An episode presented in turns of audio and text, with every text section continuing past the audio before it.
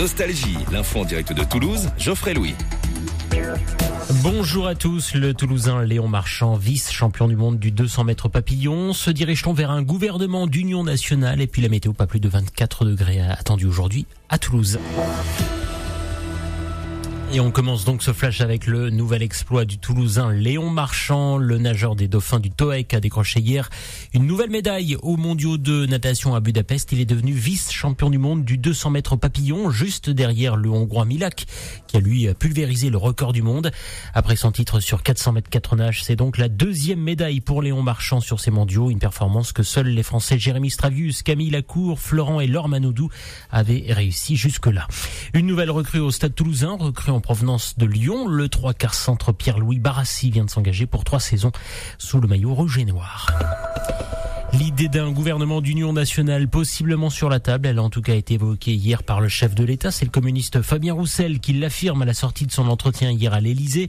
Le chef de l'État a procédé à toute une série de consultations pour trouver des solutions constructives qui empêcheraient un blocage institutionnel au Parlement. Pour le moment, il semble que ces propositions d'union nationale n'aient reçu aucun écho, ni à gauche ni à droite. Hier, dans un communiqué, le maire LR de Toulouse appelle sa famille politique à ne pas s'opposer aveuglément à la majorité présidentielle. Jean-Luc Moudin dit qu'il faudra rechercher des convergences d'intérêt général pour le bien commun. Le coup d'envoi ce mercredi des soldes d'été. Les magasins commencent cette période de promotion dans un contexte d'inflation jamais vu depuis 30 ans.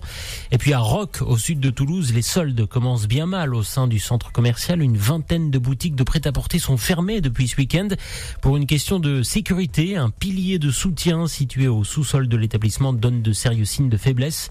Une partie de la galerie marchande a donc été évacuée et des étés ont été installés autour de ce fameux pilier.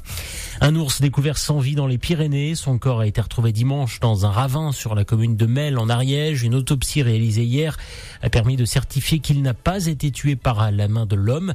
Le plantigrade apparemment plutôt jeune se serait battu avec un congénère ou avec un autre animal. La météo sur Nostalgie avec votre concessionnaire Kia Mag Motors à Ramonville. Et nous aurons encore un ciel très couvert ce mercredi. Il sera bien difficile d'apercevoir le soleil.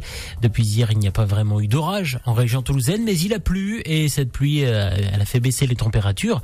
Il ne fera pas plus de 24 degrés cet après-midi de Labège à Lonaguet, une vingtaine de degrés ce matin, avec toujours quelques coups de tonnerre qui seront possibles, possibles dans le courant de cette journée. Voilà pour l'essentiel de l'actualité de ce mercredi matin, 7h33 sur Nostalgie. Belle journée à tous. Bon réveil dans un instant avec Philippe et Sandy. Le prochain point avec l'information, ce sera dans une demi-heure à 8h. À tout à l'heure.